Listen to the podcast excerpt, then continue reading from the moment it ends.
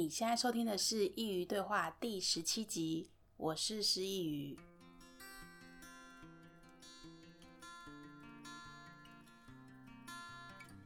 今天要跟大家聊聊关于出国代买这件事。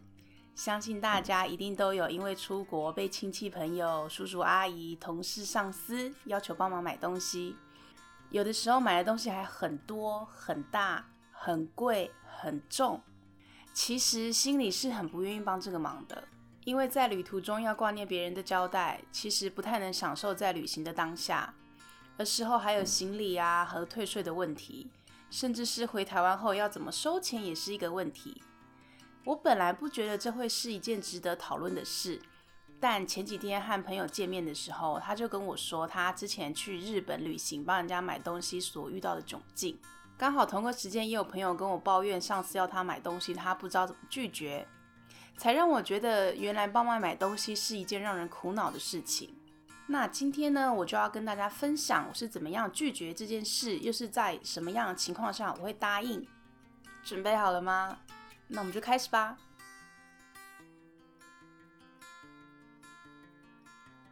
首先要跟大家说一下关于我出国买礼物的状况。我得先承认，我在这一方面应该会让很多跟我不太密切往来的朋友 觉得我很机车，很难相处，很不会做人。但是我不觉得出国就必须要帮忙买东西，特别是我刚刚提到不太密切往来、不太熟的朋友。我觉得旅行不论国内外，帮忙带礼物本来就是看交情。如果跟别人没有很熟，为什么还要要求别人帮你这个忙？那些你认为省下的钱，其实都是那个帮你买礼物的人所花的成本。除此之外，去旅行的人有千百万个拒绝你的正当理由，而你也不应该觉得不帮你买东西，他就是很不会做人。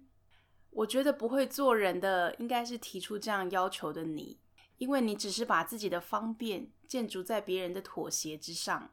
很多时候，有这样要求的人总是会想，你就已经去那个地方了，只是顺便帮我买一下而已，哪有什么困难的？但是很多时候，那些在代买清单上的购买地点，说不定是离那些旅游景点非常的遥远。如果你是去那些你曾经去过的地方旅行，说不定很快就能辨识方位。但如果是去从来没有去过的城市，又答应要帮忙买礼物。其实，在旅途中是很辛苦的，一方面要赶行程，又要挂念别人的交代，这样的旅行真的会大打折扣。而我呢，从我人生的第一趟旅行就没有帮不熟的朋友买过任何东西。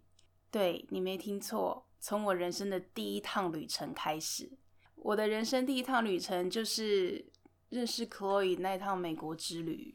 我还记得那个时候，我要出国前，有几个之前的同学知道这个消息，就私讯我能不能帮他买，像是 Levi's 啊、Victoria's Secret 等等。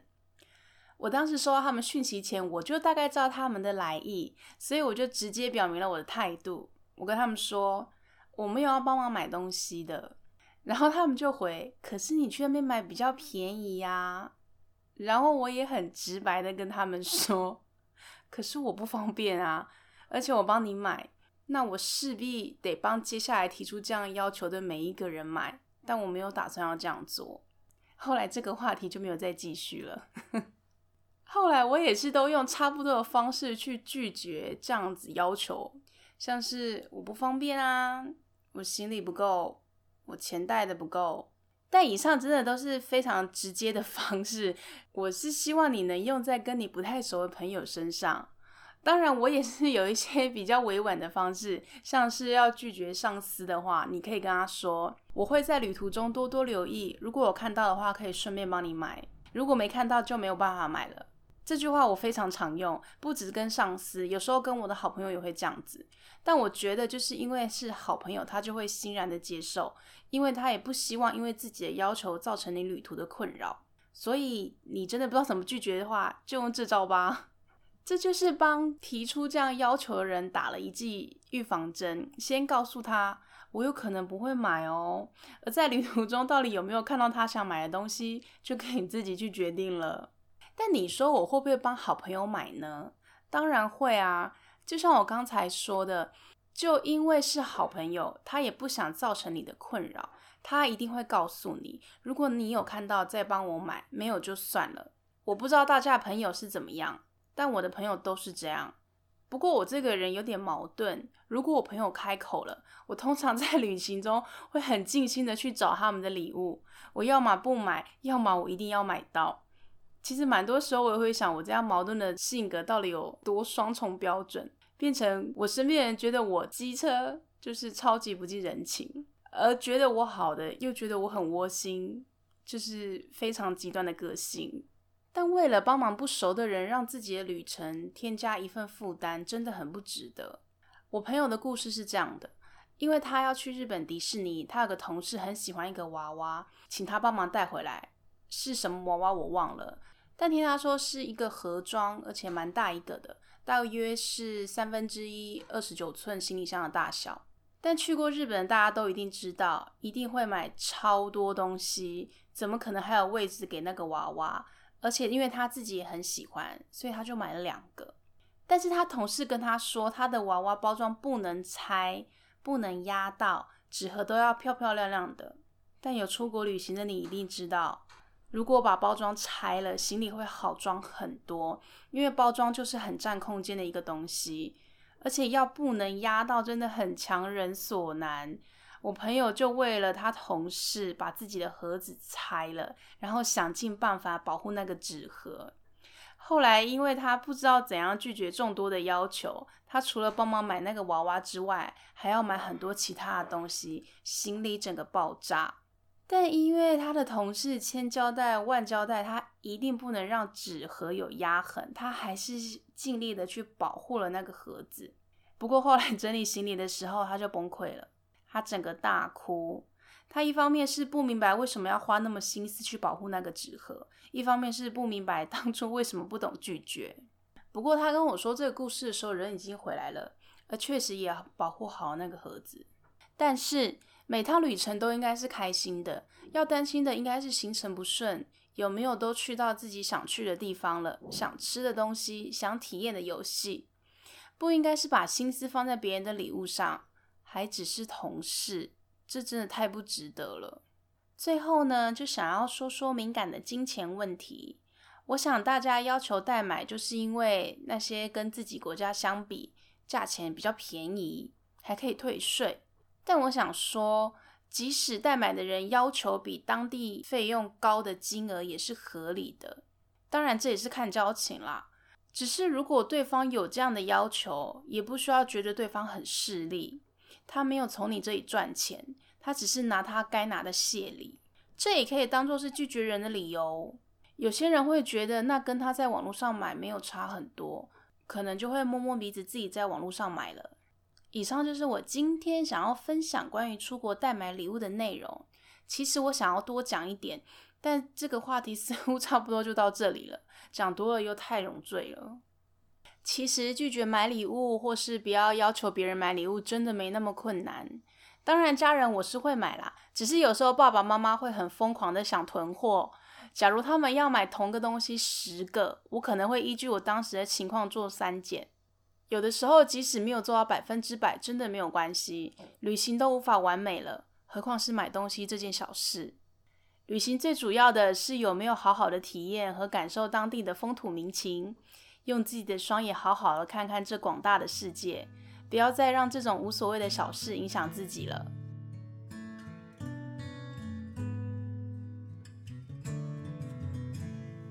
又到了聊聊近况的时间啦！今天很刚好的是端午节，在这里祝大家端午节快乐。虽然听到的时候已经是台湾时间晚上八点了，但因为时差的关系，希望每个城市的你都有个美好的端午。今天想分享一个失忆鱼的小秘密。这个名字其实是可以帮我取的。一开始我其实是想当网络作家，那时候是在想一个笔名，因为我的英文名字是 Zoe，谐音很像鱼，水里游的鱼。然后可洛伊觉得我的文笔很有诗意，唐诗的诗，意境的意，所以诗意鱼就诞生啦。后来我就把字改成比较像一个笔名的模样。就成为你们今天看到的诗意鱼了。后来在因缘际会之下，我选择做 podcast，但我还是有在想要如何开发我想写作这个计划，希望它很快就能实现了。那今天呢，因为说到了写作，我就写了一段祝福送给你们，接下来我就朗读给你们听。今天是三节中的第一个节日，很快的又过去半年了，在上半年世界动荡不安的日子里。你们都过得还好吗？有的时候我们讨厌灾难，是因为它将我们分离，不论是生活还是生命。但我们也不得不承认，也是因为灾难，让某部分的我们更加紧密。因为这场风暴，我们更明白真实接触的必要，更珍惜相谈的只字片语。人们总说，每逢佳节倍思亲。在这样的一个状态下，海外的你们又是如何？今天过后，季节正式进入夏季。愿世界因如火的气温而回春。愿海外的你在紧闭的生活中依然能有柔软的关怀。愿台湾的你能明白且珍惜此时此刻难得的相聚与庆祝。愿每个在听的你，都有个美好的一天与顺遂的未来。刚刚的祝福，希望你们喜欢。那下一集，我想跟你们分享关于从人生中逃跑这件事。我相信时至今日，你一定有从人生的某个阶段因为无法承受而逃离的情形。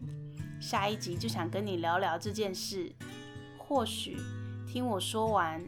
你对于逃跑会有另外的解释。如果你觉得我的内容有帮助到你，也希望你能分享给你认为需要的朋友一起来收听。如果你喜欢我的频道，也希望你能上 iTunes 帮我留言打星，让我知道你们的改变。感谢你的收听，我们下次见。